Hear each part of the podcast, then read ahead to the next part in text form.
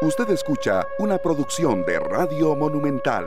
La radio de Costa Rica son las 3 de la tarde con 41 minutos. Gracias, muchísimas gracias a todos ustedes por estar de nuevo con nosotros.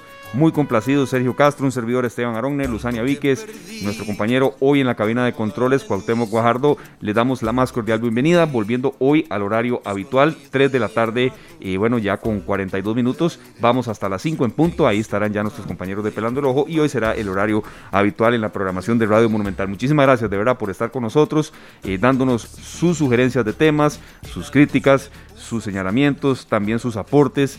Eh, sus mensajes de apoyo, de verdad es, eh, son todos muy bienvenidos y como dice José Luis Rodríguez, el Puma, agradecidos, agradecidos con ustedes y agradecidos pues con la vida de Luzania porque a veces hay que ponerle al mal tiempo buena cara, aunque ha sido un día muy lindo, la verdad no, la lluvia ha estado largo, pero también este, bueno, cuando haya dificultades siempre Entender que el año tiene 365 días, el mes 30 o 31 depende, o 29, pero está en nosotros. Cuando algo no va bien, tratar de enrumbarlo a, que mejore. Y cambiar completamente esa situación que nos está tocando atravesar y entender que todo es temporal, de eso se trata.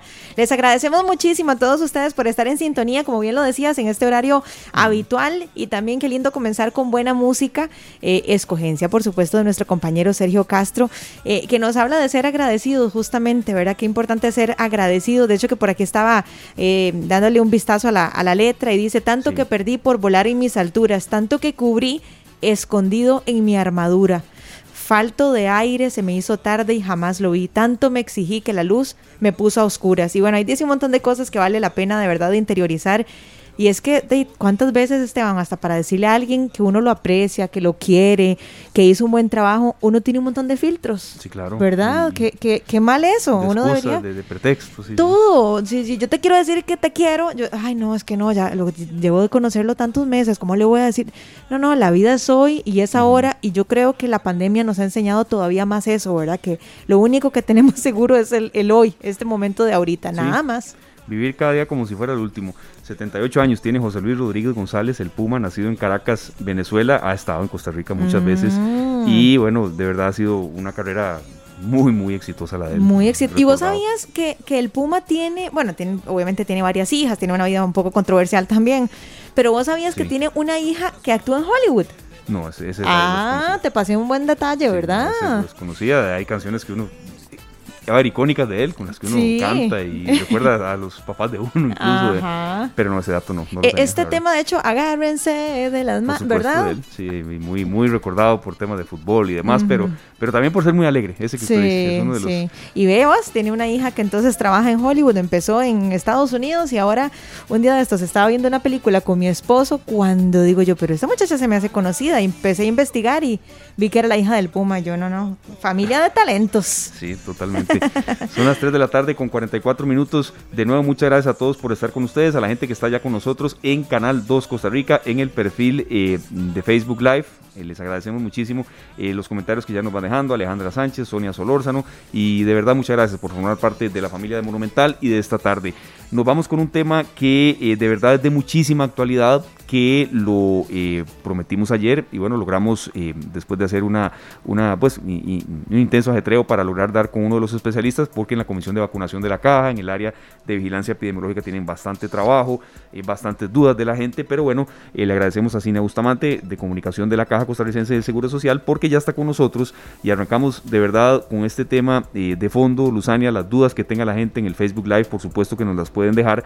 La vacunación contra el COVID a ver si empezamos a ver poco a poco el fin de la pandemia. Sabemos que depende de muchos factores y que no solamente la vacunación, en eso somos muy claros y nos lo han dicho los especialistas, pero también, eh, bueno, ayer dábamos la información de que ya el grupo 5, que son las personas que no tienen factores de riesgo, van a tener esta posibilidad a finales del mes de julio y la gente de verdad ya está viendo como, como mucha ilusión en que esto pueda ir teniendo un panorama más, por lo menos más claro en este segundo semestre del año, Luzania. Así es, y hay muchas preguntas que yo sé que tienen ustedes, así que bueno, hay varias formas para que eh, ustedes se la hagan llegar a la doctora que nos va a acompañar el día de hoy. Eh, estamos transmitiendo en vivo, ¿verdad? En Canal 2 Costa Rica, en nuestro Facebook, entonces ustedes pueden ingresar por ahí Y también, como Esteban y yo estamos tirándonos a la tecnología, también estamos haciendo unas historiecitas ahí en nuestras redes personales, también Luzania Víquez, y a vos te encuentran como Esteban Arone. Como Arone Esteban. Al revés, perdón. En Instagram, sí, así es. entonces, eh, ya las estamos posteando, entonces si les es más fácil hacerlo por este medio, pues la idea es que no se queden con ninguna duda y que aprovechemos que tenemos la presencia el día de hoy de la doctora Diana Paniagua. Ella es integrante del área de vigilancia epidemiológica de la Caja Costarricense del Seguro Social. Así es, Luzania. Muchas gracias, eh, doctora Diana Paniagua, por estar con nosotros. Gracias por sacar pues este rato para atender algunas dudas de la gente, de nosotros también, pero que somos un canal en algunas que la, que la población pueda tener. Eh, en primer lugar, tal vez un estado de situación de, de, cifras de vacunación más reciente que usted maneje, doctora Paniagua, y también, bueno, el perfil, eh, tomando en cuenta que, que bueno, ya el grupo 5, el que no tiene factores de riesgo, está ya a las puertas de empezar a recibir sus primeras dosis. ¿Cómo, cómo está el país en el tema de vacunación, a grosso modo? Hola, bueno, buenas tardes. Muchísimas gracias realmente por la invitación y realmente encantada de poder dar respuesta a todas las consultas que, los radioescuchas tienen. Muchísimas gracias, de verdad. Bueno, de forma general comentar que durante, eh, desde la semana pasada estamos eh, de forma paralela vacunando tanto eh, con influenza así como con la vacuna de COVID-19, que empezamos desde el 24 de diciembre. Específicamente con la vacuna de COVID-19 ya son más de 2 millones y medio de vacunas que se aplican de forma general y ya 1.700.000 personas tienen al menos una dosis de vacuna. Y son 816.000 personas que tienen el esquema de vacunación completa. Entonces, hemos visto como en estas últimas semanas hemos recibido menos vacuna de lo que recibimos en mayo, que fue un, eh, un mes en el que recibimos bastante vacuna sin embargo, como lo comentó el Ministerio de Salud durante estas semanas, se espera que para finales de julio tengamos mayor recepción de vacunas y que por eso podamos entonces avanzar un poco más. Entonces, si lo vemos de forma general, la población, eh, toda la población del país de 0 a más de 100 años, ya el 33% está vacunado. Y de 0 a más de 100 años de toda la población del país, este, tenemos un 15% de eh, personas vacunadas con el esquema completo de vacunación. Y de igual forma tomar en consideración que en este momento la vacuna se está aplicando eh, solamente en mayores de 12 años y con los grupos de priorización muy bien establecidos, que, que hemos visto bastante avance, por ejemplo, en personas adultas mayores, que ya cubrimos un 89% de todas las poblaciones mayores de 58 años en primeras dosis y un 85% en segunda dosis y seguimos avanzando en los demás grupos de, priorización. Por ejemplo, los que más nos están ocupando en este momento son grupo 3, que son las personas de factores de riesgo y son las que hemos estado buscando en estas últimas bueno, eso es una muy buena noticia, doctora, sin lugar a dudas. Eso nos da a, todos muchísima paz. Ahora, doctora, estábamos hablando ayer, de hecho, que también un tema que nos afecta a todos es el tema de la influenza. ¿Qué pasa para que o qué debe suceder para que una persona pueda vacunarse contra la influenza si, por ejemplo, solamente tiene una dosis de la vacuna contra el SARS-CoV-2? ¿Cómo procede en este caso? ¿Yo tengo que tener el esquema completo para poderme vacunar contra la influenza o debo esperar cuántos días? Tal vez si usted nos ahonda un poquitito más y nos cuenta. Ese detalle es sumamente importante, en especial durante esta semana. Esperamos que la jornada de influenza se se alargue durante seis semanas. Empezamos la semana pasada, entonces nos quedan cinco semanas más de ejecución de la vacuna de influenza, más el periodo restante, ¿verdad? Entonces, em, si una persona ha recibido una dosis de la vacuna de COVID-19, tiene que esperar 14 días para poder recibir la vacuna de influenza. O si, por ejemplo, se aplicó la vacuna de influenza y lo llaman, que bueno, nosotros seguimos utilizando esa esa estrategia de localizar a las personas a través de llamadas. Si lo llaman por teléfono para decir que tiene la cita de vacunación de COVID, debe informar para que esa cita se le dé 14 días después. No hay mm. problema con que se haya recibido la primera dosis y, y, usualmente en este momento el esquema que se está utilizando más es el de los el de las 12 semanas, que serían prácticamente tres meses. Entonces no hay problema, si me aplico la primera entre primera y segunda, me puedo aplicar eh, en medio de estas dos dosis, me puedo aplicar la vacuna de, influenza sin problema, siempre y cuando esté espaciada por 14 días.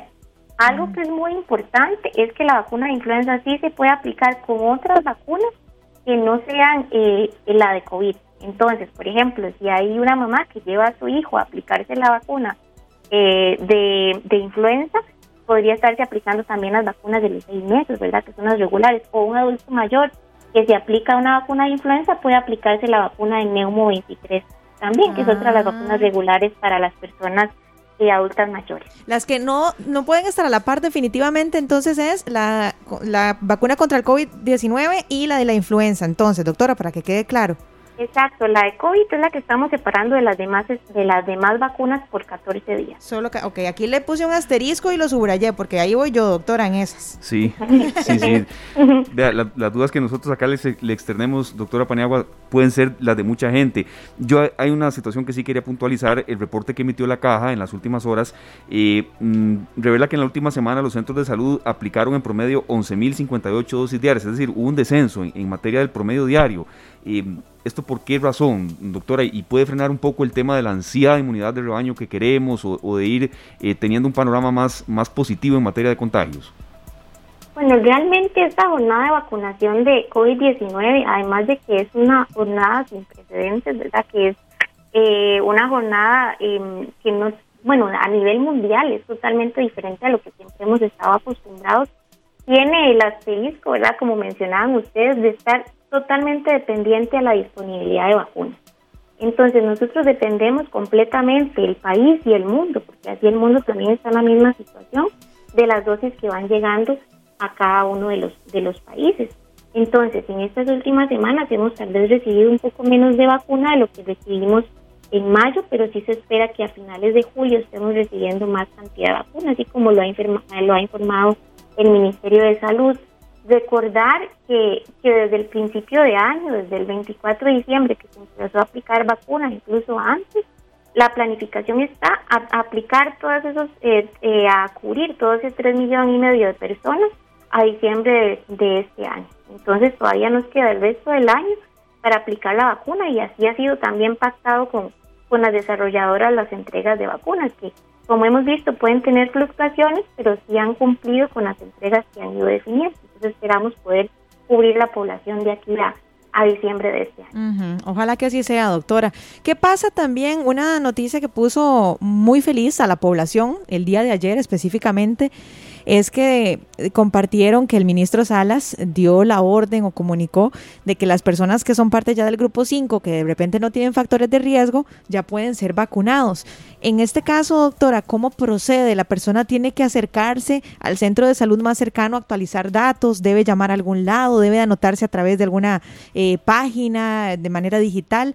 ¿Qué deben hacer estas personas que sí estén muy interesadas en vacunarse y que no sepan de cómo, cómo funciona, qué hacen? Bueno, lo valioso a nivel del país es que las personas se quieran vacunar. Esa realmente es una noticia maravillosa y a los que trabajamos en, en temas de vacunación nos encanta que, que tengamos ese deseo de vacunarnos y también por esa, esa mm, decisión, ¿verdad?, de poderse cubrir a través de una vacuna, porque las vacunas realmente salvan vidas.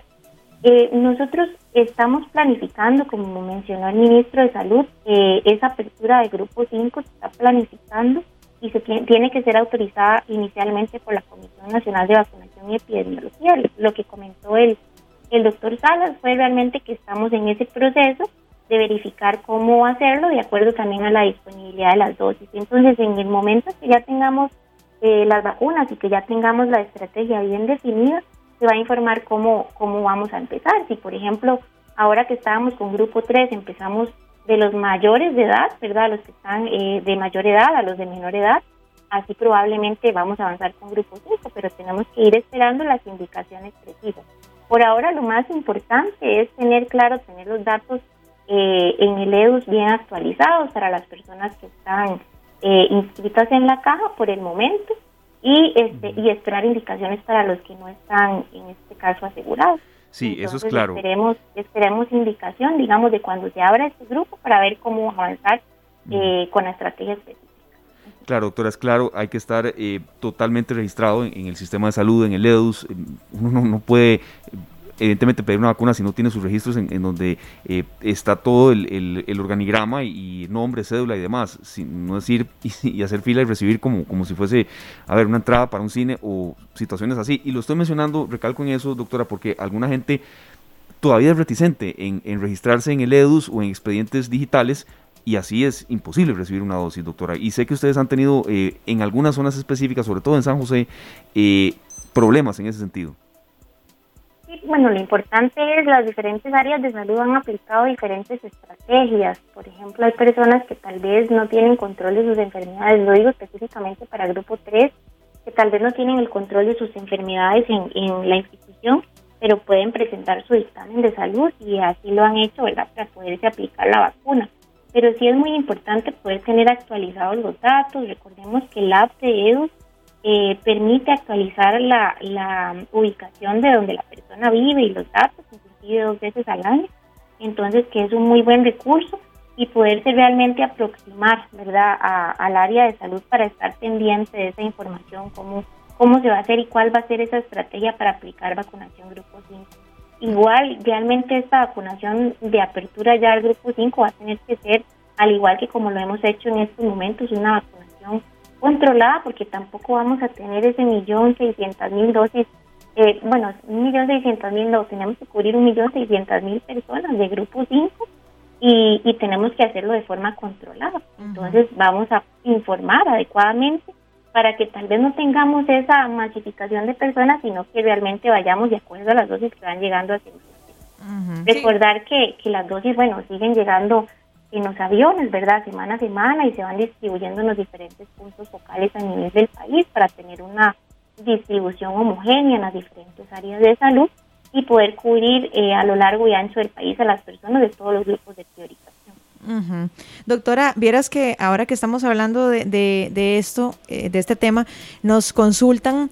Eh, tenemos claro que hay que esperar 12 semanas máximo para la segunda dosis, pero nos dicen que cuál es la importancia de recibirla en la semana dosis, de, eh, la, la, vacuna, y que cuál es la diferencia de poderla recibir antes de esa fecha. O sea, ¿qué pasa si, si se hace antes de esa fecha? Bueno, en el país se mantienen en este momento dos esquemas de vacunación ejemplo, eh, en menores de 18 años, que serían los de 12 a 17 años, y mujeres embarazadas, que ahora también ya se pueden aplicar la vacuna si están en, algún grupo de priorización. Y en mayores de 58 años, el esquema de vacunación, la vacuna que se está aplicando es la vacuna de Pfizer, que se aplica entre, bueno, el día que se aplica y 21 días después se aplica la segunda dosis, que sería los 0 y a los, a los 21 días. Y está el otro esquema de vacunación, que es la población entre los eh, entre los 12 y los 57 años que se aplica la vacuna, eh, espaciándola por 12 semanas. Eh, realmente las definiciones de los esquemas de vacunación han sido decisiones basadas por la Comisión Nacional de Vacunación, con decisiones científicas de cómo ha ido avanzando el proceso de vacunación. Por ejemplo, la vacuna de AstraZeneca se ha visualizado que tiene grandes, muy buenos resultados respecto a la aplicación de, de vacuna en ese espaciamiento de las 12 semanas y entonces realmente es muy adecuado poderse aplicar en ese periodo preciso específicamente para la de AstraZeneca. Y para la de Pfizer entonces se ha visto que es un beneficio para toda la población y así lo hemos visto que hemos ido aumentando en primeras dosis. El espaciamiento de las 12 semanas beneficia a que más personas puedan aplicarse eh, la primera dosis de vacuna. Eso nos ayuda a cubrir más la población y así tener una parte de la inmunidad individual que la persona vaya generando para que cuando ya reciba su segunda dosis pues tengamos esa máxima eh, inmunidad individual.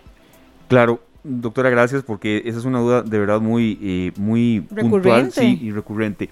Doctora, ustedes siguen enfrentando en estos momentos ausentismos en, en, primeras y hasta segundas dosis o, o gente que no va sabemos de casos en los que hay gente que está llegando a esperar a que sobren, y lo digo con conocimiento de causa, pues, específicamente sé que ha pasado en la Universidad de Costa Rica, en algunas áreas de salud de Curridabat, por ejemplo, eh, y bueno, gente que, mm, que, aprovecha el sobrante de muchas vacunas, eh, pero ustedes han hecho un fuerte llamado a no faltar. Eh, ¿Cómo les va con ese tema, doctora Diana Paniagua? Sí, es muy importante, bueno, seguimos con las citas de vacunación y probablemente vamos a seguir así durante varios tiempos requerimos que si en alguna de las estrategias, por ejemplo, con citas de vacunación, hay una persona que al ser llamado dice que sí puede ir, pues que se acepte aplicar la vacuna porque se le está dando la prioridad sobre otro montón de personas más que quieren aplicarse la vacuna. Eh, tomar en consideración que estos grupos de priorización y todas las personas de 12 a más de 100 años tienen derecho a aplicarse la vacuna, pero se están haciendo esos grupos de priorización para poder vacunar a aquellas personas que están en mayor riesgo de tener eh, hospitalización y mortalidad en caso de, de tener el virus de SARS-CoV-2. Entonces, tomar ese beneficio de esa priorización que se está dando, ser solidario desde ambos lados, ser solidarios con, si a mí me llaman para pedir que vaya a aplicarme la vacuna, asistir y ser responsable, y también ser solidario si a mí me toca esperar en que están recibiendo la vacuna de esas personas que necesitan para no tener eh, la enfermedad de forma grave. Y de igual forma, pues apelar también a los diferentes valores eh, de poder cumplir entonces con otras medidas que ya conocemos, el distanciamiento físico, el lavado de manos eh, y el uso correcto de la mascarilla, eh, tratar de mantener siempre las burbujas sociales para poder protegernos. Entonces, esto es un llamado y, esta pandemia nos ha hecho ser sensibles ante los valores de la sociedad. Entonces, es un llamado a ser responsable con esa asistencia para la cita de vacunación y también esperar al momento oportuno para poder aplicarse la vacuna. A lo que están mencionando esta estrategia que se ha utilizado, ¿verdad? Eh, nosotros pues hacemos el llamado a las áreas de salud a que las dosis que tengan planificadas para ese día se apliquen. Y sí, si en caso de que haya alguna persona eh, que se ausente, lo que se hace inicialmente es dar prioridad a alguien más de ese mismo grupo, por ejemplo, grupo 3. Eh, si se puede buscar a alguien con factor de riesgo, se le da prioridad. Y también en caso de que haya alguna persona, eh, ellos tienen esos diferentes planes de contingencia, tienen listas en algunos lugares de personas que han ido a decir que están dispuestos a, ir a vacunarse en el momento que se les llame.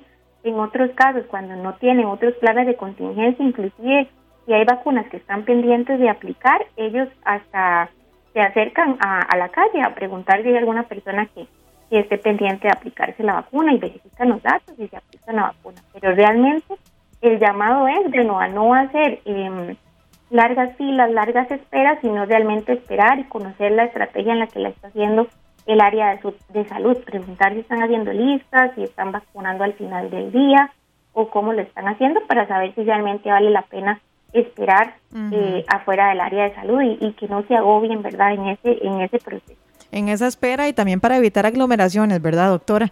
Eh, doctora, por aquí a través de nuestro Facebook nos eh, pregunta un seguidor, nos dice que qué pasa con las personas que no tienen seguro, que si igualmente se les va a vacunar. Sí, realmente la vacuna es una vacuna que está comprando el, gobierno, el país, no es una vacuna eh, de la caja sino que se le aplica a, todas las personas que cumplen los grupos de priorización. Así, así se hizo, ¿verdad? Con las personas adultas mayores, aunque no tuvieran seguro, se les aplica vacuna. Las personas de grupo 1, que corresponden a funcionarios, bueno, son personas que deben estar laboralmente activas y que deben estar aseguradas.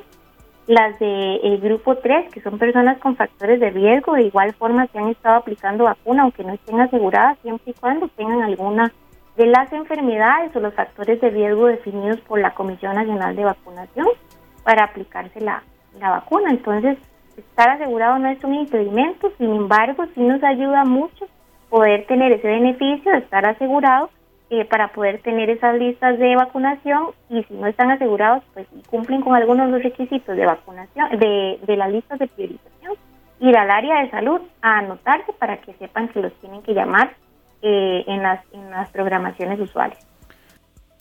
Perfecto, doctora. Yo siento que ha sido eh, pues una especie de ABC o de mapeo de situación muy muy actualizado que usted nos da.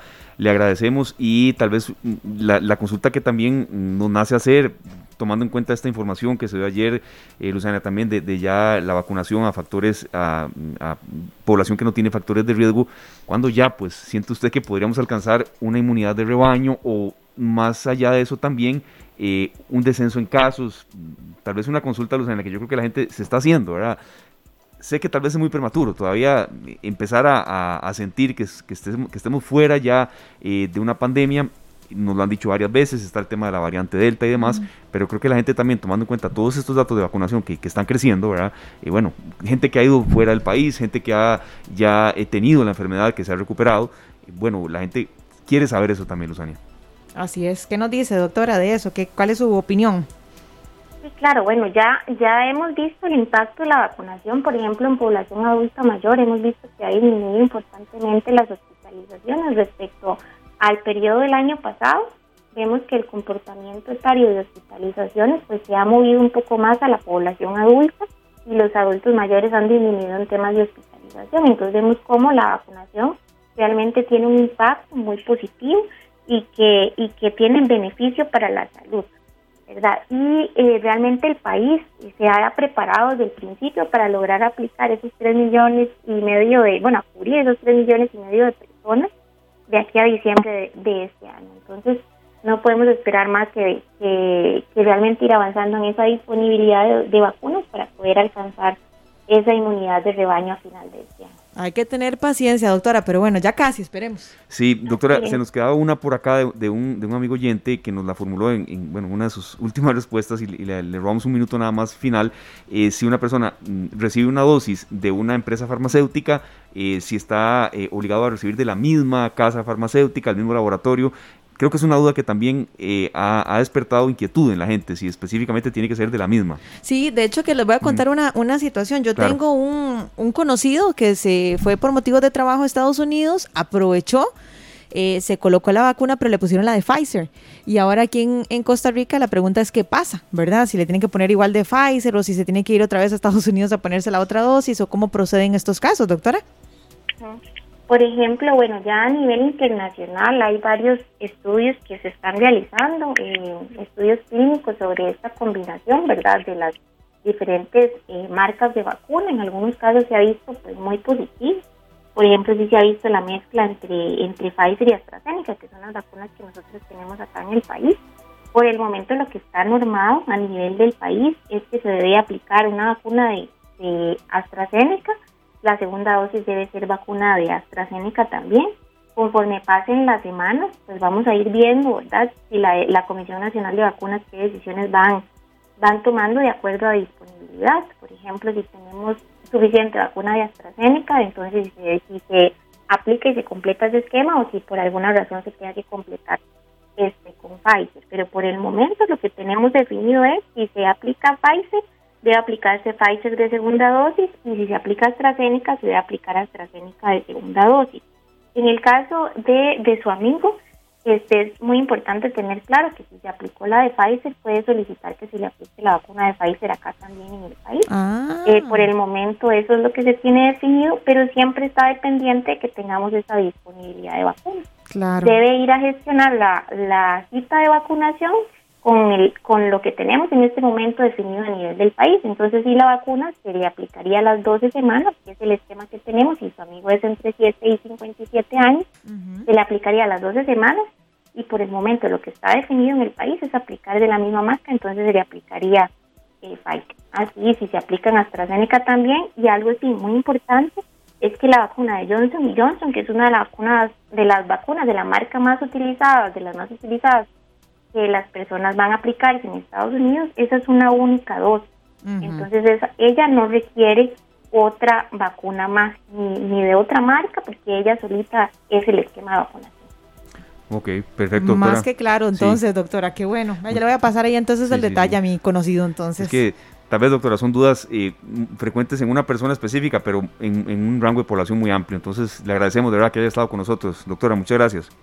No, gracias a ustedes más bien por la invitación y realmente decirles que todos los equipos locales del país estamos muy orgullosos del trabajo que están realizando porque la gente tiene carisma, tiene deseos de que las personas se puedan vacunar y esperamos poder salir pronto de, de todo este proceso de pandemia, pero para eso también ocupamos el trabajo de cada uno de ustedes con todas las medidas de protección, asistiendo también a los centros de vacunación cuando así se les solicita e informándose en medios oficiales como este que son tan importantes. Entonces, más bien agradecer el espacio para poder brindar esta información. Muchas gracias, doctora. Que tenga un muy lindo día o muy linda tarde en lo que resta. Muy amable, de verdad. Gracias a ustedes. Que tengan linda tarde. Perfecto, era la doctora Diana Paniagua, una de las integrantes del área de vigilancia epidemiológica de la caja. De, hay una comisión específica que se ha encargado del tema de vacunación y queríamos recurrir a ellos, a especialistas eh, en el tema de vacunación, los que han estado al tanto. Y sí, eso que ella dijo del, del, carisma que ha habido en funcionarios, vea, eh, una, a ver, una aguja negra.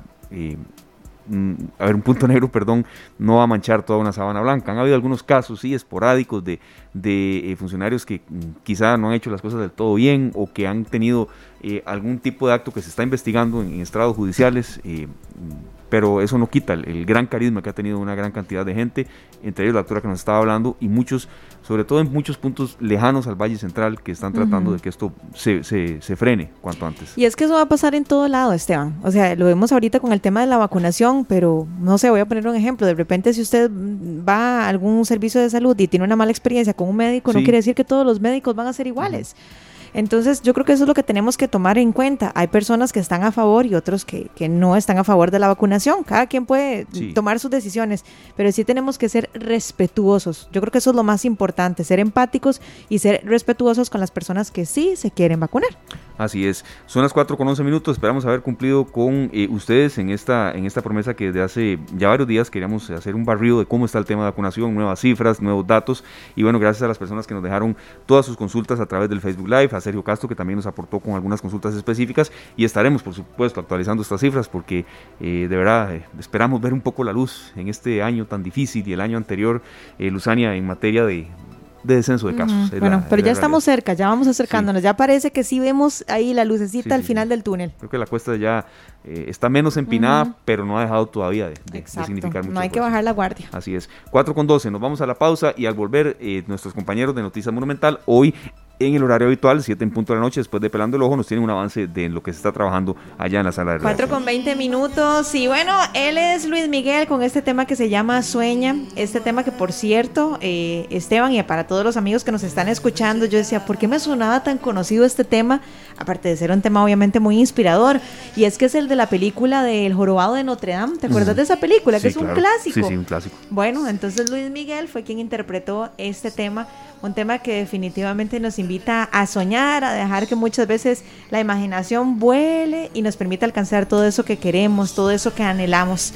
Por cierto, estaba viendo también que Luis Miguel eh, tuvo un aparatoso accidente este fin de semana. Así es, estábamos comentando ahora en, el corte comercial lo duro que ha sido la vida de él, ¿verdad? Uh, en general, todo. Bueno, los que vimos la, la, serie mm, pudimos conocer un poquitito más a fondo, eh, pero bueno, no deja de ser noticia, ¿verdad? Con su vida personal, con el tema de su mamá, que no la conoce, bueno, o no la volvió a ver, más bien.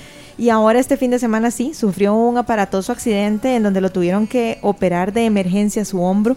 Parece que está estable, pero bueno, es un, gran artista, muy talentoso que siempre, siempre sigue siendo noticia. Sí, y recientemente, por cierto, eh, cumplió 51 años. Entonces, bueno, Sueña, la canción que seleccionó Sergio hoy en este segundo bloque, y no dejemos de soñar siempre. Eh, tal vez a veces eh, sueños un poco más aterrizados y también guiados por gente que nos pueda ayudar, porque creo que a veces solo no podemos del todo cumplirlos, ¿verdad? Entonces... Verás que ahora que, que, estamos hablando de esto, del, tema de los sueños, me acuerdo de una frase, una frase icónica, ahí me van a disculpar si no la digo textual, pero fue una frase que leí y me llegó a lo más profundo de mi ser y decía algo así como, eh, mucho cuidado con lo que le decís a tus hijos o a los pequeños, ¿verdad? Porque están hechos de sueños. Y, me puse a pensar que es muy cierto, ¿verdad? Muchas veces, no, usted no puede hacer eso, no, es que yo quiero ser astronauta, yo quiero hacer esto, no, eso no, no, no, Dios guarde, ¿cómo? No, eso solo usted sabe, eso solo en las películas. Y empezamos a matar de, a poquitos todos esos sueños, así que tengamos mucho, mucho cuidado porque estos pequeños están construidos de sueños. Así es, tomémoslo siempre muy en cuenta. Son las 4 con 22 minutos. Esperemos a nuestra compañera Karina Porras le agrade la música de Luis Miguel. Creo que sí, recuerdo que sí.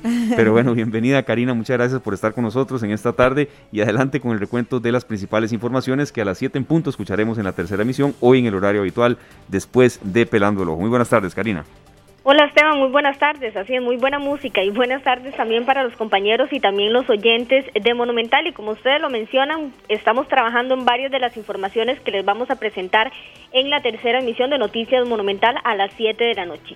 Dentro de las informaciones en las cuales estamos trabajando, le contamos que la Procuraduría General de la República reveló que el Partido Acción Ciudadana intentó cobrar mil millones en contratos falsos. La afirmación se generó en el juicio que se sigue contra la agrupación en el Tribunal Penal De San José, el cual revisará el monto que el partido deberá pagarle al Estado por la estafa al Tribunal Supremo de Elecciones, recordemos en las votaciones del año 2010. Vamos a escuchar a Randall Aguirre, él es procurador penal, quien explicó que la pretensión del PAC incluía más contratos, sin embargo fue rechazada por el Tribunal Supremo de Elecciones en una primera instancia. Entonces, eh, tenemos un escenario en el que el Partido Acción Ciudadana trató de materializar un cobro al Tribunal Supremo de Elecciones bajo la denominación de contratos por servicios especiales de una suma de 1.100 millones de colones, el tribunal no le aceptó, es decir, objetó 400, aproximadamente 410 millones de colones y autorizó el giro de 516 millones de colones. Sin embargo, ya hoy sabemos, después de, la investigación que realizó el Ministerio Público, la que realizó el Tribunal Supremo de Elecciones y la sentencia que se emitió en el año 2016, que al menos en 179 contratos las personas trabajaron de manera voluntaria y que esos contratos eran tenían un contenido falso.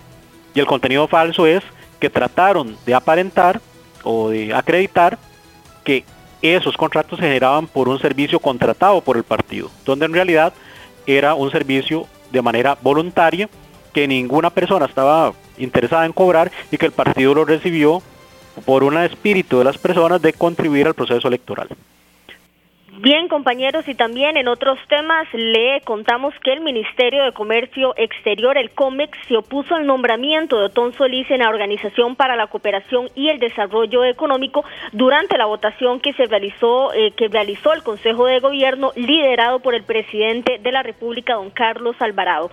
Un día después de darse este anuncio oficial, COMEX manifestó mediante un comunicado de prensa que su postura con respecto al nombramiento era mantener a Manuel Tobar, actual representante del país, ante este organismo. Vamos a escuchar al jerarca del COMEX, Andrés Valenciano, quien recomendó la continuidad del puesto de don Manuel Tobar, luego de hacer una valoración estratégica y determinar la importancia de que esta decisión no interrumpiera el intenso trabajo de esta etapa. Eh, hay una amplia agenda de trabajo con la OCDE, tanto para cumplir con los compromisos post-adhesión que tiene el país, así como para aprovechar la organización y participar como miembros proactivos que queremos ser. Y es por eso que expuse al Consejo de Gobierno que nuestro objetivo es resguardar el, dinamismo y la experiencia acumulada durante el periodo de ingreso, así como evitar eh, el proceso de adaptación requerido y eso lo hacemos pues manteniendo la continuidad del representante actual ante la OCDE. Eh, desde COMEX, como rectores y coordinadores de la relación de nuestro país con la OCDE, pues reafirmamos eh, el compromiso que tenemos para seguir trabajando con todas las instituciones involucradas eh, para implementar la, la, estrategia nacional de esta etapa y seguir construyendo juntos sobre todos los logros que ha alcanzado el país. Bien, y en temas de salud le contamos que el Hospital Calderón Guardia reprogramará las cirugías de 21 pacientes que se vieron afectados por la huelga de trabajadores de este miércoles. Los empleados protestaron contra el proyecto de empleo público. El centro médico solo pudo hoy miércoles disponer de ocho salas de operaciones para atender procedimientos de emergencia, cirugías oncológicas y también las cesáreas. Algunos otros hospitales que se sumaron a este movimiento también fueron el Hospital Nacional de Niños, el área de salud Zapote Catedral y también el área de salud Atillo. Entonces la caja ya salió a correr, ¿verdad?, para poder reprogramar estas cirugías tan importantes de 21 pacientes que se vieron afectados por estos movimientos. Con estos y otros temas los esperamos en la tercera emisión de Noticias Monumental a las 7 de la noche, así que quedan desde ya invitados. Muchísimas gracias, Karina. Nada más una última consulta muy breve. Eh, sí, lamentable eso que, que, estábamos escuchando incluso en la segunda emisión de Noticias Monumental de, de bueno, la reprogramación de citas y demás. Eh, ¿Para mañana se estima que este movimiento pueda continuar o, ya eso queda totalmente definido de que no será así, Karina? Sí, Esteban, muy importante lo que usted señala. Este, las, hoy más de 100 funcionarios, ¿verdad? Fueron los que se sumaron a este movimiento. La expectativa, la convocatoria, ¿verdad? Que recordemos que llega por parte de los líderes sindicales de UNDECA y también otros, otros movimientos, ¿verdad? Es que esto pueda continuar. Obviamente la expectativa que tiene la caja es que eh, conforme pasen los días sean menos los funcionarios, tomando en cuenta de que solo cuatro centros se sumaron, pero sí podría ocurrir lo mismo como usted lo menciona, Esteban. Bueno, le haremos seguimiento. Muchas gracias, Karina, por la información. Gracias, Karina. Bueno, atentos entonces, hoy con horario habitual a partir de las 7 de la noche. 7 en punto, la tercera emisión después de eh, Pelando el Ojo, que nuestros compañeros de Pelando el Ojo, que ya vienen por acá llegando, ya hemos visto algunos, de 5 a 7, tendrán la noticia con humor. Complementamos este avance de noticias de Karina, solamente la reseña en el campo deportivo. En, en el transcurso de esta tarde terminó el otro partido de la semifinal de la Eurocopa. Le gana Inglaterra 2 a 1 a Dinamarca en un juego electrizante que se fue a tiempos extra y la final de la Eurocopa será el próximo domingo a la una de la tarde. Italia contra Inglaterra, partidazo, por cierto. Eh, nos vamos a una pausa, Luzania, pero después vendremos con un segmento de análisis eh, internacional de una información que de verdad dio la vuelta al mundo, conmocionó. El presidente de Haití fue asesinado a balazos hoy por un comando armado que irrumpió en su casa. Eh, mencionábamos con el analista que nos va a, atender en unos minutos y a, y exteriorizar un poco bueno, lo que pasa en ese país, es don Carlos Cascante bueno, que a Haití no le puede pasar incluso nada, nada más, ¿verdad? Eh, terremotos, pobreza, hambruna y, esto que sucedió hoy. Hay mucha, mucha pobreza, muchos desastres naturales, no logran reivindicarse de, eh, después de los desastres naturales del 2010 y bueno, ahora sucede esto. Entonces hoy queremos justamente escudriñar y entender qué es lo que está pasando a nivel social y político. Pero bueno, más adelante entonces vamos a tener esta entrevista que usted no se puede perder. Así es, vamos a la pausa, 4 con 30 minutos y venimos con más de esta tarde. Gracias de verdad por su compañía. Las 4 con 33 minutos, bueno, hora de un análisis internacional que yo creo que es motivo de reflexión, Gusania, tal vez eh, mucha gente podrá preguntarse, otra entiende perfectamente por qué estamos tomando cuenta de esto que pasó en Haití, no es nada normal, no es nada frecuente que en el mundo, a ver, eh, irrumpan en la casa de un presidente a pesar de los problemas múltiples de gobernabilidad, de retrasos de elecciones legislativas que han habido en los últimos años, de falta de contrapoder, de contrapeso en, ese país, en Haití, eh, pero que se que irrumpan de esta manera en, un país y, en la casa del presidente y lo asesinen de, la manera en que fue, no es nada normal y creo que amerita un poco de análisis y también ponerlo en, retrospectiva a veces de, valorar lo que se tiene en nuestra tierra. Entonces es por eso que hemos seleccionado hoy este análisis de lo que pasó hoy en Haití, cuando eh, Jovenel Moïse, presidente de Haití, bueno, fue asesinado en su casa de habitación. Bueno, una situación que realmente conmociona al mundo entero porque, bueno, para nadie es un secreto la situación que vive Haití, no ahorita en el 2021, sino desde hace muchísimos años. Lo hablábamos ahora antes de ir a la pausa, les ha costado mucho reivindicarse eh, en cuanto a su economía, en cuanto a su área social. Eh, la parte política no es la excepción. Y bueno, el asesinato del presidente de Haití pues lleva al límite, podríamos decir, esta situación bastante grave de seguridad que está atravesando el país. Y bueno, también estábamos hablándolo ahora también en el corte comercial, eh, Esteban y yo, que él llevaba mucho tiempo de gobernar por decreto, prácticamente. O sea, se hace esto y se hace esto. Entonces, obviamente había un descontento importante por parte de la población, pero hoy queremos hablar con un experto para que nos ayude a ahondar un poco más en este tema y a entender qué fue lo que pudo pasar. Obviamente nada justifica el asesinato de nadie, pero esto evidencia de que hay un descontento importantísimo por parte de la población en general. Sí, así es. Le agradecemos mucho a don Carlos Cascante, analista internacional, que esté de nuevo con nosotros. Hace mucho tiempo no, no, no conversábamos con usted, don Carlos, y bueno, nos, nos une de nuevo esta noticia tan lamentable. Luzana Víquez, Esteban Arone, le saludamos. Eh, ¿Cómo interpretar esto que sucedió en Haití? ¿Qué explicación puede tener. Eh, don Carlos, bienvenido y muchas gracias. Eh, un gusto estar con ustedes esta tarde para conversar de un hecho que, que realmente llama la atención y nos vuelve la mirada a un país olvidado, em, que generalmente le prestamos poca atención, que no está en nuestra órbita, pero que realmente es un foco de problemas regionales y un foco de problemas locales con un alto contenido humano. Mm, es difícil mm, explicar su, rápidamente qué es lo que pasa en Haití, pero si queremos entenderlo eh, rápidamente, creo que la mejor forma es establecer una fecha eh, muy importante en la historia de Haití y que va a desencadenar las fuerzas políticas haitianas que tenemos en la actualidad. Esa fecha es 1986. Luego de alrededor de 40, 45 años de gobierno de la familia Duvalier, primero con eh, François y después con su hijo, eh, Jean-Claude, eh, termina la dinastía de los Duvalier y Haití entra en un proceso de reforma institucional democrática. Luego de esa cantidad de años de dictadura.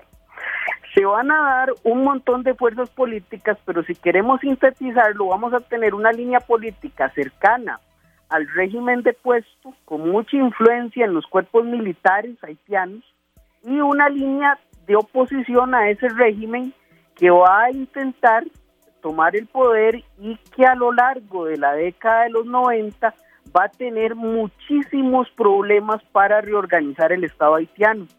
Esa reorganización pasaba por una eliminación del ejército y la conversión del ejército en una policía civil.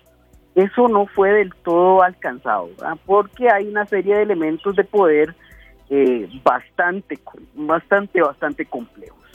Ese proceso va a ser acompañado por la comunidad internacional de diversas formas. Por una parte, digamos, la máxima influencia la tienen los Estados Unidos, que es, la que, que es el país que más poder desarrolla en Haití y es el que lidera un poco esa transformación. Y después las Naciones Unidas a partir de una misión eh, de observación y de, de creación de paz, de una misión de, creación de paz, de construcción de la paz. Em, llegados al año 2000, llega la presidencia de Haití René Preval. René Preval fue uno de los grandes líderes de la lucha contra Duvalier y Haití consigue una especie de estabilidad, por lo menos por 10 años. Esa estabilidad se va a venir abajo con el terremoto del 2012 y con la elección de un presidente, Michael Martelly. Eh, Michel Martelly es un tipo muy ligado a las ideas de dualierismo. Y a partir de ahí Haití va a entrar en una serie de problemas políticos muy severos que se van a recrudecer en el 2017, en el 2016, cuando Martelli eh, fundamentalmente hace una elección fraudulenta para que llegue al poder eh, Jovenal eh, y mm, digamos que para que Moasí tome el poder se atrasan un año por las por los cuestionamientos de fraude en las elecciones que, quedaron muy muy demostrados, pero al final los Estados Unidos dicta dicta línea y apoya al presidente Moasí y, lo apoya y empieza un proceso, digamos, eh, que los analistas eh, haitianos han denominado de construcción de una dictadura. Es decir, Moasí empieza a hacer actos propios de un dictador. En primer lugar, eh, en el 2018 eh, vuelve a sacar a los militares a la calle para socavar revueltas, eh, pone una serie de medidas económicas que levantan al pueblo, un aumento de la canasta básica, de los hidrocarburos, acusaciones de corrupción por el robo de este tipo de productos. Y al final del día, eh, así también termina disolviendo, no convocando a elecciones del Congreso. Y eso lo, lo convierte, como decían ustedes al principio, fundamentalmente en un, en un presidente que gobierna sin parlamento y eso es fundamentalmente algo muy cercano a una, a una dictadura. Entonces, eh, el asesinato hay que verlo en ese entramado, ¿verdad? En una lucha política gigantesca en Haití y en un aumento sistemático de las formas de gobierno autoritario que, actualmente se, se, están viviendo en Haití. Don Carlos, bueno, son, son situaciones eh, que nos conmocionan, ¿verdad? Que nos preocupan muchísimo, sobre todo eh, porque nos hacen ver que en Costa Rica, si bien es cierto, hay muchas oportunidades de mejora, la situación ni siquiera tiene comparación con lo que está enfrentando Haití y no desde ahorita, sino desde hace muchísimos años. Ahora, ¿Qué pasa en estos casos, eh, don Carlos? Digamos, eh, estábamos eh, viendo por acá, estábamos leyendo y usted nos, nos decía que prácticamente era una dictadura, ¿verdad? Que es lo que muchos dicen. es una situación que se ha agudizado en los últimos años y que él gobernaba por decreto. ¿Qué ente podría introducirse o podría apelar para que esto no fuera así? O esto no es posible, ¿verdad? Porque fue como de un momento a otro donde él decía, se hace esto, sube la canasta básica y punto. ¿Quién, ¿Quién podría rescatar a este país en el caso de que el gobierno, o en el caso más bien de que el presidente estaba gobernando por decreto y haciendo lo que él quisiera? ¿O no hay salvación? No, no, vamos a ver, fundamentalmente dentro de las cosas que tiene Haití es una enorme intervención extranjera, tanto de organismos multilaterales como de los Estados Unidos. Entonces, eh, mucho de lo que ocurre en las elecciones haitianas depende de eh, los dictados de los Estados Unidos y las posiciones que tome la comunidad internacional. En febrero de este año se produjo un intento de, de bueno, es, es, hasta debatible que sea golpe de Estado, pero bueno, se produce el gobierno acusa eh, acusa la producción de un golpe de Estado eh, los Estados Unidos acuerpan a Moasi y se inicia un proceso de negociación para integrar un gobierno de unidad nacional que sea el que lidere el proceso electoral que debería llevarse a cabo en septiembre y que, digamos, tendería a dotar de algo de legitimidad a las autoridades haitianas. Ese proceso tenía que ser revisado por eh, por la misión de las Naciones Unidas, por una misión de la OEA para garantizar, digamos, cierta equidad y, las garantías mínimas de un proceso electoral que se vuelven muy complicadas en un país que vive continuamente en violencia, con una pobreza extrema brutal y con baja participación electoral. Es decir, eh, los, los organismos internacionales plantean una solución electoral, pero el problema va más allá de la solución electoral, pero es lo que se puede hacer para solventar el problema de legitimidad política que vive ahora Haití. A ese proceso eh, la oposición estuvo eh, muy en desacuerdo, porque señalaban que entrar a negociar con el gobierno de Moasí eh, era fundamentalmente mm, darle alguna legitimidad cuando había sido un gobierno muy violento y acusado de crímenes eh, de lesa humanidad incluso. Em, la muerte de Moasí podría generar un, un relanzamiento de las negociaciones.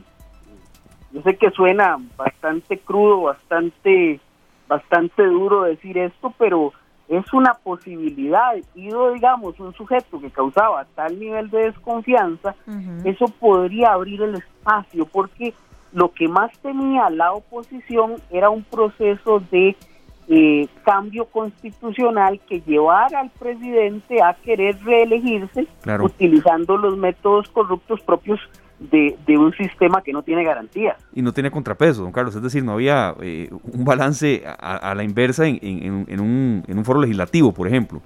No, y el, y, el principal problema es que los Estados Unidos eh, consideraban que era el mal menor, es decir, mantener y apoyar eh, el inicio dictatorial o el gobierno con trazos dictatoriales era la única forma de garantizar algún orden en el país.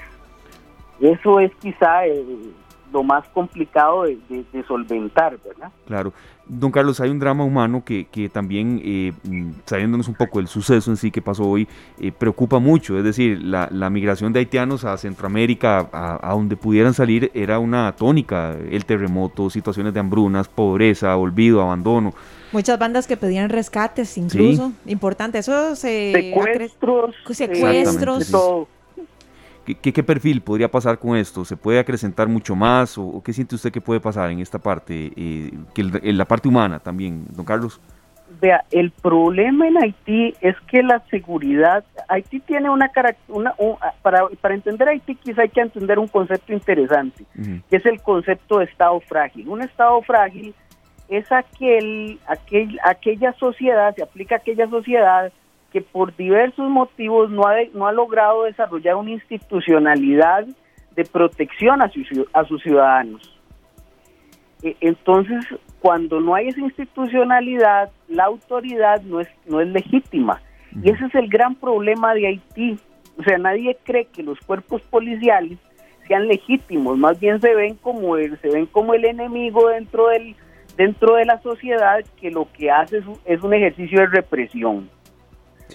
Entonces, el Estado haitiano para la sociedad haitiana no es vista como una solución, es visto como el principal enemigo que tienen que enfrentar todas sus vidas, todos los días de su vida para sobrevivir. Ese es el principal problema acá. Pues la carencia de un ente legítimo que imponga el, monopolio de la violencia para que esto no sea una guerra de todos contra todos es muy difícil de alcanzar en el estado en el estado actual de la sociedad haitiana. Eh, por otra parte, las diferencias sociales son abrumadoras, es decir, hay una clase haitiana rica, poderosa, de la cual formaba parte el presidente extinto, un rico empresario haitiano, con mucho, mucho dinero, eh, y por otra parte hay gente que no alcanza el dólar al día para sobrevivir. Entonces eso complica cualquier tipo de solución política. Mm, es muy difícil salir de esa cadena de, de esa cadena de problemas, eh, pero empieza un poco por conseguir que las autoridades encargadas de garantizar la seguridad se comporten con algún nivel de legitimidad. Y para eso, y, y al final también es un problema, como en la, en la sociedad haitiana, eso no se puede conseguir si no es con un apoyo gigantesco de la, de la comunidad internacional en un momento de crisis internacional que reduce la cooperación internacional también por otra parte y eh, enfrentando una pandemia eh, sanitaria que, que provoca que las soluciones se vuelvan incluso más complicadas. El panorama no es para nada no es para nada alentador. Don Carlos, y, bueno, el, país evidentemente está, yo, creo que podríamos decir que más polarizado y más empobrecido que nunca. Eh, pero usted nos habla de este tema de la legitimidad. Y entonces le pregunto yo a usted, ¿ahora qué pasa? ¿Verdad? A, a lo, mataron, lo asesinaron y ahora entonces ¿quién toma el poder? ¿Qué va a pasar a partir de ahora? ¿Cómo procede eh, políticamente entre comillas, correctamente, como debería de ser? Vea, el sistema político haitiano es un sistema político semipresidencialista que copió mucho del sistema francés. Entonces usted tiene un presidente, tiene un parlamento y tiene un primer ministro. Para que haya primer ministro tiene que haber parlamento porque en teoría el primer ministro tendría que salir de ahí, tendría que ser aprobado ahí. Entonces, en este momento, lo que hay en Haití es un primer ministro interino que no es reconocido por las fuerzas de oposición. Señor Jesús. sí. perdón, pero es que se, se asusta uno. Sí, sí, no, no, no, no. Eh, eh, por eso cuando uno vuelve a ver ciertos países y se queda viendo Costa Rica, uno dice, no estamos lo mejor que podemos estar, pero sí comparativamente hablando, bueno, eh, por lo menos aquí todavía no creemos que el policía que nos encontramos en la calle nos puede secuestrar o extorsionar. No, ese era uno de los propósitos de la entrevista, eh, de hecho, don Carlos, y por supuesto tomar en cuenta el drama que hay, pero sí, para cerrar la idea, claro. Eh, perdóneme, en realidad aquí lo que se viene es que este primer ministro tiene que asumir interinamente el poder, convocar a elecciones, y esas elecciones tienen que ser eh, debidamente vigiladas por las por toda la comunidad internacional dando garantías y eh, que permitan decir que el que llegue al poder llegó honestamente y que no surjan los problemas que surgieron hace cinco años cuando la elección se tuvo que volver a hacer un año después y que nadie quedó conforme tampoco. Eso es, digamos, la, la primera solución o lo inmediato, ¿verdad? La solución inmediata es que existe un gobierno con alguna legitimidad electoral. Claro. Don Carlos, muchísimas gracias de verdad por, por habernos enriquecido con un análisis de, una información que le da la vuelta al mundo, ¿verdad? Y que no es eh, de para nada frecuente, eh, pero que sí es bueno analizar. Y, otro de los, de los, aspectos que queremos era también, sí, como usted decía, don Carlos, eh, y lo comentamos Luciana y yo, sí, hay mucho que mejorar en Costa Rica, ni lo dude, pero también valorar a veces cosas que en otros países suceden que son totalmente dantescas, ¿verdad? Como lo que sucedió hoy en Haití. Sí, con mucho gusto, Esteban, eh, para servirles a ambos. Muchas gracias, de verdad, don Carlos. Que tenga una linda tarde. Buenas tardes. Hasta luego. Sí, eso que vos decías, Esteban, es, es crucial. Y ojo, no estamos diciendo que, que, Costa Rica sea un holgorio andante y que todo lo que sucede a nivel político eh, esté bien, ¿verdad? acabamos de, presenciar hace algunas semanas el acto de corrupción, yo podría decir que el más grande, o si no uno de los más grandes de nuestro de país. Blanco, así es. Y eso, pues obviamente no nos, nos enorgullece, pero cuando uno alza la mirada, lo que decía don Carlos, y uno ve otros sistemas políticos y otras cosas, uno dice, bueno, en parte tengo, soy muy bendecido de, haber nacido y, estar aquí. Sí, y un dato que se nos queda por ahí, en los últimos cuatro años Haití ha tenido siete primeros ministros, imagínense el caos eh, en materia de, de poder que se vive ahí. Bueno, eh, queríamos de verdad eh, ilustrar un poco lo que, lo que pasa en el acontecer internacional también, lo hacemos cuando la, ocasión lo amerita y hoy no era una excepción para nada. Las 4.52 nos vamos, Luzania, mañana tenemos horario especial también, vuelve el fútbol, vuelve ahora en esta ocasión será la transmisión de Copa Oro, 2.45 de la tarde y hasta las 4. Vamos mañana. Así que los eh, esperamos. Jueves, así es. Los esperamos, que la pasen muy bien, gracias por habernos sintonizado y no nos fallen, no nos fallen entonces a partir de las 2 y 45. Así es, que nos vamos con música. Todo irá bien. Sí, todo, irá bien. Eso lo canta Chenoa. Qué lindo pensar que todo irá bien. Así nos despedimos. Gracias a nuestro compañero Sergio Castro por esta elección de canciones que estuvo espectacular, como siempre. Esperamos pues que todo vaya bien en el mundo, en Haití, en nuestro país, en nosotros mismos. Y bueno, ya vienen nuestros compañeros de Pelando el Ojo. Y mañana, 2 de la tarde, con 45 minutos, nos encontramos en esta tarde. Que la pasen muy bien. Este programa fue una producción de Radio Monumental.